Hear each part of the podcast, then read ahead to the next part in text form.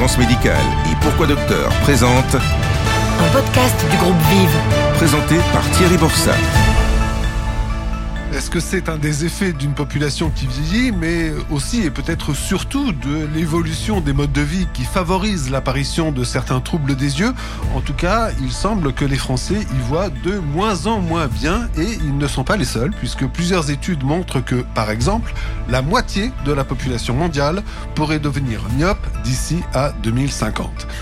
Alors, quels sont les troubles qui affectent la santé visuelle? Peut-on avoir des problèmes de vue à tout âge? Et surtout, comment les corriger et avant cela s'en préserver Des réponses dans ce podcast réalisé en partenariat avec le groupe Vive. Bonjour Anaïs Souper, vous êtes opticienne, responsable de magasin dans le réseau Écoutez Voir. Et la première question que j'ai envie de vous poser, c'est une question qui ressemble d'ailleurs à un début classique de dialogue. Comment va la santé visuelle des Français? Alors, euh, comment va la santé visuelle des Français? Je vais essayer de vous donner des quelques petites données chiffrées. C'est vrai qu'on en a assez peu euh, pour la France. On a peu de communication à ce sujet, mais on estime qu'à ce jour, il y a 1,7 million de personnes qui sont atteintes d'une déficience, donc d'une pathologie visuelle. En termes de correction, on a quasiment la moitié de la population qui n'a pas de besoin visuel en termes de vision de loin. Donc, on dit qu'ils sont hémétropes. Et en ce qui concerne la myopie, donc sujet dont on entend de plus en plus parler, donc il y a une euh, très forte augmentation du nombre de myopes euh, ces dernières années. En effet, ça devient presque un enjeu de santé publique et ça, c'est lié à la sollicitation accrue euh, de la vision de près qu'on a dans nos modes de vie. La myopie, elle touche à l'heure actuelle entre 30 et 35 euh, des Français. On estime qu'il y a 5% de la population qui a une myopie forte et un petit peu moins de 1% de la population une myopie très forte. En ce qui concerne la presbytie, euh, elle touche quasiment euh, toutes les personnes à partir de 45 ans. Comment peut-on expliquer cette dégradation? Déjà, il y a le phénomène du vieillissement de la population, donc l'allongement de l'espérance de vie. Donc potentiellement, on a un public qui est plus pathologique. Les principales causes, effectivement, de déficience euh, visuelle en France sont la cataracte. Donc euh, ça, c'est une opération qui est, qui est très courante en France, mais il faut se dire que dans le monde, c'est quand même euh, la première cause de cécité, d'où l'importance de notre système de soins en France. On a également la DMLA, qui est la première cause de, cécité dans les pays occidentaux, et on a aussi le glaucome.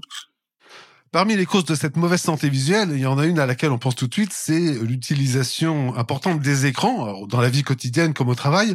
Vous nous le confirmez? Oui, en effet, la, la sollicitation euh, de la vision de près, et notamment avec le travail sur euh, sur les écrans, mais aussi sur les smartphones, euh, avec des utilisations qui sont euh, sur des distances plus courtes, ça entraîne euh, une nécessité d'accommoder euh, de façon plus importante, et donc plus de difficultés à relâcher cette euh, accommodation quand on va regarder en, en vision de loin.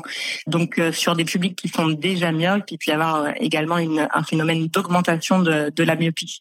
Donc euh, donc ça c'est vrai que c'est c'est un petit peu le, le mal qu'on rencontre avec les écrans et puis également euh, des syndromes d'œil sec qui n'étaient pas euh, présents auparavant, qui touchent de plus en plus de personnes concernées par le, le travail sur écran puisqu'il y a moins de moins de clignement euh, et donc un, un œil qui se dessèche plus rapidement. Cet effet des écrans, donc c'est plus un secret, mais depuis qu'on en parle, est-ce que les Français commencent à prendre conscience de ce danger pour leurs yeux? Ils s'en rendent compte, mais assez tardivement finalement. En fait, quand ils sont euh, face à la difficulté. Après, c'est vrai que on constate qu'il y a moins de dépistage euh, dans les écoles ces dernières années avec le Covid. Il y a peu de communication sur euh, sur le dépistage, mais ça commence à faire son chemin. Et puis, effectivement, il y a un allongement des délais et une difficulté à trouver des rendez-vous chez les ophtalmos qui parfois découragent les patients et qui finissent par renoncer à la consultation. Donc, c'est vrai que ils s'en rendent compte, mais le parcours peut parfois les déstabiliser et les décourager. On sait qu'il y a des déserts médicaux en France et que ce sujet d'ailleurs devient grave, mais il y aurait donc le même problème d'accès aux soins dans la santé visuelle? Oui, je pense que les patients sont pas épargnés à ce niveau-là non plus. Effectivement, il y a un bon nombre de, des départs en retraite des ophtalmologistes qui ne sont pas remplacés. Donc, les, les patients constatent forcément un allongement des délais au niveau des rendez-vous et on a l'apparition de déserts médicaux, chose qu'on ne constatait pas il y a encore cinq ou dix ans en arrière. Mais il y a des mesures qui ont été prises pour remédier à ce problème. Oui, en effet, la possibilité qu'on a aujourd'hui, c'est que depuis 2016, il y a eu un allongement de la durée de validité des ordonnances lunettes et lentilles. Donc, c'est-à-dire que pour les ordonnances lunettes, pour les personnes entre 16 et 42 ans, les ordonnances sont valables 5 ans et pour les personnes de plus de 42 ans, 3 ans. Pour les lentilles, c'est de même. On est passé de 1 an à 3 ans pour les lentilles de contact. On a également la possibilité, avec cette augmentation de validité, de réaliser des examens de vue en magasin. Ça permet un accès aux soins euh, plus facile en termes de correction visuelle. Et puis nous, nous communiquons systématiquement ces résultats à l'ophtalmologiste. Il y a également la possibilité euh, de renouveler les ordonnances avec des orthoptistes dans des pôles d'ophtalmologie avancés avec euh, des envois euh, des dossiers à l'ophtalmologiste. Et puis, quand il y a une suspicion pour les patients, ils sont revus par un ophtalmologiste assez rapidement. On a évoqué tout à l'heure les différents troubles hein, qui peuvent altérer la santé visuelle. Ces troubles, est-ce qu'ils sont différents selon que l'on est plutôt jeune ou plutôt plus âgé? Effectivement, on constate euh, il y a environ 10% de la population qui est hypermétrope, donc ça c'est la nécessité de faire euh, une mise au point euh, en vision de loin pour voir net, et encore plus en vision de près puisque l'effort est demandé est plus important. Une population presbyte, donc plutôt dans, dans des âges à partir de 45 ans, comme on disait tout à l'heure. Et puis en France, c'est surtout la myopie. Donc la myopie, elle touche entre 30 et 35% des, des Français et elle dépasse 40% chez les moins de 40 ans. Donc c'est un, c'est un chiffre qui malheureusement ne cesse, ne cesse d'augmenter. Et justement, à propos de cette myopie, elle semble apparaître de plus en plus tôt euh, effectivement, la myopie apparaît de plus en plus tôt. Et ce qu'il faut dire, que plus elle apparaît tôt, plus elle a de risques d'augmenter et qu'on arrive sur des myopies fortes. Donc, qui dit myopie forte dit aussi euh, plus de risques euh, de pathologie, puisqu'un œil myope est quand même est considéré comme un, un œil pathologique. Cette myopie touche beaucoup les enfants. Est-ce qu'ils sont bien pris en charge face à ce risque? Déjà, dans un premier temps, c'est important de, de limiter le, le temps euh, qu'ils passent sur les écrans, qu'ils respectent une distance de travail qui soit optimale, donc pas plus proche que la longueur de l'avant-bras. Et puis, il est important qu'ils passent beaucoup de temps en, extérieur. C'est important également qu'ils soient contrôlés euh, régulièrement, qu'ils aillent régulièrement chez un ophtalmologiste, notamment euh, avant l'entrée en maternelle et puis également même avant l'acquisition de la lecture pour faire un point. Mais il faut savoir qu'il y a également un dépistage aux neuf mois de l'enfant qui est pris en charge par la sécurité sociale. Donc, quand les deux parents sont myopes, il y a potentiellement plus de risques que l'enfant soit myope. Euh, donc c'est important qu'il y ait un dépistage qui se fasse le plus tôt possible. Est-ce qu'il y a aujourd'hui des évolutions dans les techniques pour corriger la myopie des enfants? En ce qui concerne euh, la compensation de la myopie, ça va être possible en lunettes en lentilles de contact, alors un petit peu plus un peu plus tard euh, en fonction du type de, de lentille.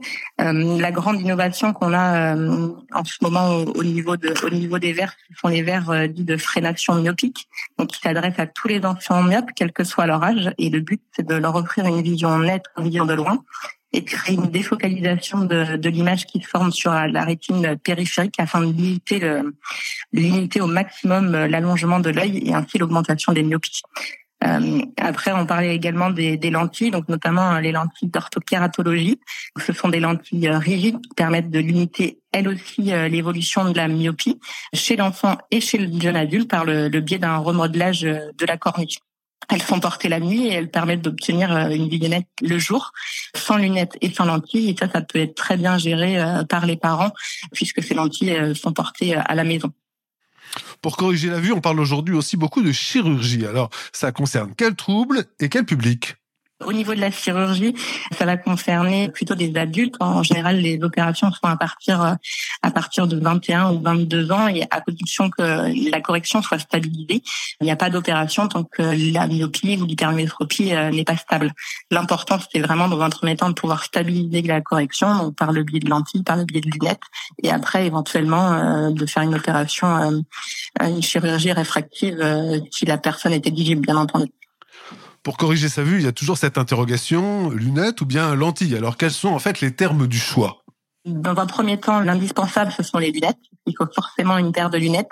Après, on peut aussi proposer des lentilles. Donc, effectivement, on constate un attrait des, porteurs euh, pour les lentilles, puisque ça leur permet aussi d'avoir euh, plus de liberté. On a aussi euh, beaucoup de demandes sur la lentille journalière qui permet euh, de porter éventuellement euh, les lunettes euh, la semaine et puis de se dire pour faire du sport ou pour le week-end avoir des lentilles journalières.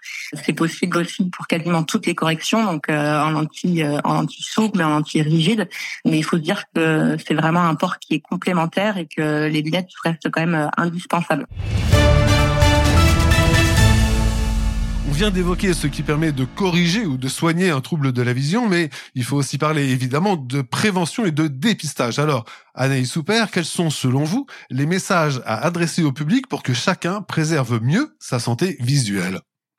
Alors pour préserver la vue, c'est euh, limiter le temps euh, passé sur écran ou tout du moins en vision de près, parce que des fois on généralise un peu sur euh, sur les écrans, mais c'est aussi la, la, sollicitation en vision de près afin de, limiter euh, la fatigue visuelle, le phénomène de sécheresse oculaire qui est de plus en plus présent, comme on le disait euh, tout à l'heure. Oui, mais passer moins de temps devant les écrans, notamment au travail, c'est quand même plus souvent facile à dire qu'à appliquer si c'est compliqué de, de, limiter le temps sur écran parce qu'on sait qu'on est quand même euh, dans notre quotidien de plus en plus amené à passer du temps sur les écrans, il y a une règle très simple qui s'appelle la règle des 3 fois 20.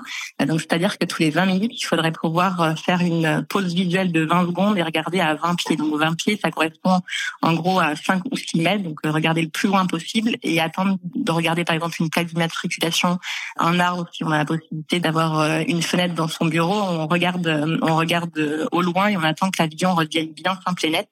Ça permet au système visuel de décompresser et de retrouver euh, une bonne flexibilité. Il est important aussi de disposer d'un bon éclairage, notamment quand on travaille en vision de près. Donc avoir un éclairage ambiant plus un éclairage, euh, si possible, euh, directionnel qui est opposé à la main d'écriture pour ne pas avoir euh, d'ombre portée. Et puis lorsqu'on travaille sur écran, toujours avoir un éclairage ambiant au moins égal à la, luminosité de l'écran. Il faut surtout pas travailler dans le noir avec seulement l'éclairage de l'écran. sinon c'est contre-productif et il risque d'y avoir une fatigue importante et un éblouissement accru. Et vous, en tant qu'opticienne, quels conseils souhaitez-vous donner pour une bonne surveillance de la santé visuelle? Alors, il est important de faire contrôler sa vue régulièrement. Et il est important également donc d'avoir un suivi ophtalmologique régulier tous les trois ou cinq ans en fonction de l'âge et des antécédents qu'on peut avoir. C'est vrai que parfois on a des, gens qui viennent en magasin et qui disent ben, ça fait dix ans que je n'ai pas été chez l'ophtalmologiste, donc ça, ça c'est c'est plus possible d'entendre ça. Il faut vraiment que les gens prennent conscience que la vue c'est quand même quelque chose d'important. Il faut avoir un dépistage régulier. Nous, on peut refaire des examens de vue, mais c'est aussi important qu'il y ait un d'œil qui soit fait, qu'il y ait une pression intraoculaire, et ça, ça, ça se fait euh, euh, uniquement euh, chez les. Donc il faut qu'il y ait un suivi régulier de leur part. On parle de dépistage insuffisant ou de contrôle trop espacé de la vision. Est-ce que cela n'est pas parfois dû, en fait, à des questions tout simplement pécuniaires? On a des gens effectivement en centre qui, sont réfractaires à, aller chez l'ophtalmologiste ou à venir chez nous pour faire des lunettes puisque euh, il y a l'aspect financier. Donc il faut se dire que vraiment il faut pas négliger sa santé visuelle au détriment d'une question de budget. Et on a des réponses possibles, alors notamment euh, avec le resté à charge zéro. Et puis dans nos magasins, écoutez voir, on a toujours une solution à proposer euh, pour répondre aux besoins aux besoins des clients. donc il faut pas hésiter à venir vers nous et à ce qu'on étudie les possibilités avec les clients euh, pour vraiment répondre au mieux à leurs besoins. Merci Anaïs Souper pour ces éclairages sur la santé visuelle et les conseils que vous nous apportez. Et en vous écoutant, il semble que le message essentiel, hein, il porte sur un contrôle régulier de votre vue, la vôtre et bien sûr celle de vos enfants si vous en avez. Alors prenez soin de vous et de vos yeux.